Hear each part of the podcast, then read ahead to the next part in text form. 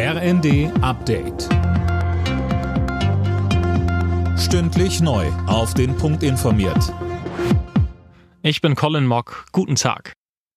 Die Wirtschaft in Deutschland schwächelt und wartet auf ein Aufbruchssignal von der Bundesregierung.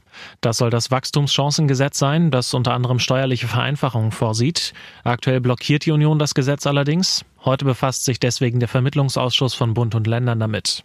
Der Chef des Bundesverbands der deutschen Arbeitgeberverbände, Steffen Kampeter, sagte im ZDF, eine Regierung ist zum Regieren da und nicht nur zum äh, Diskutieren. Und eine Opposition hat auch eine Verantwortung. Im Kern brauchen wir für diese vielen Baustellen eine konzertierte Aktion zwischen Bund und Ländern und damit auch zwischen Regierung und Opposition.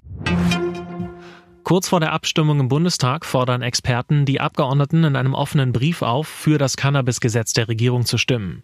In dem Schreiben heißt es beispielsweise, steigender Konsum sei nicht zu erwarten, darauf würden Erfahrungen aus anderen Ländern hindeuten.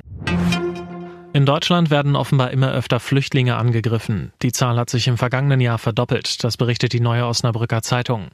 Mehr von Tim Britztrup. Knapp 2400 Übergriffe wurden laut Innenministerium erfasst, so viele wie seit 2016 nicht mehr. Über 200 Menschen wurden dabei verletzt. Die Linke im Bundestag hatte die Zahlen angefragt und sieht die verschärfte EU-Asylpolitik, die härteren Abschieberegeln der Bundesregierung und den Erfolg der AfD als Ursache. Durch eine solche gesellschaftliche Lage fühlten sich Rassisten bestärkt, Flüchtlinge anzugreifen, so linken Politikerin Bünger.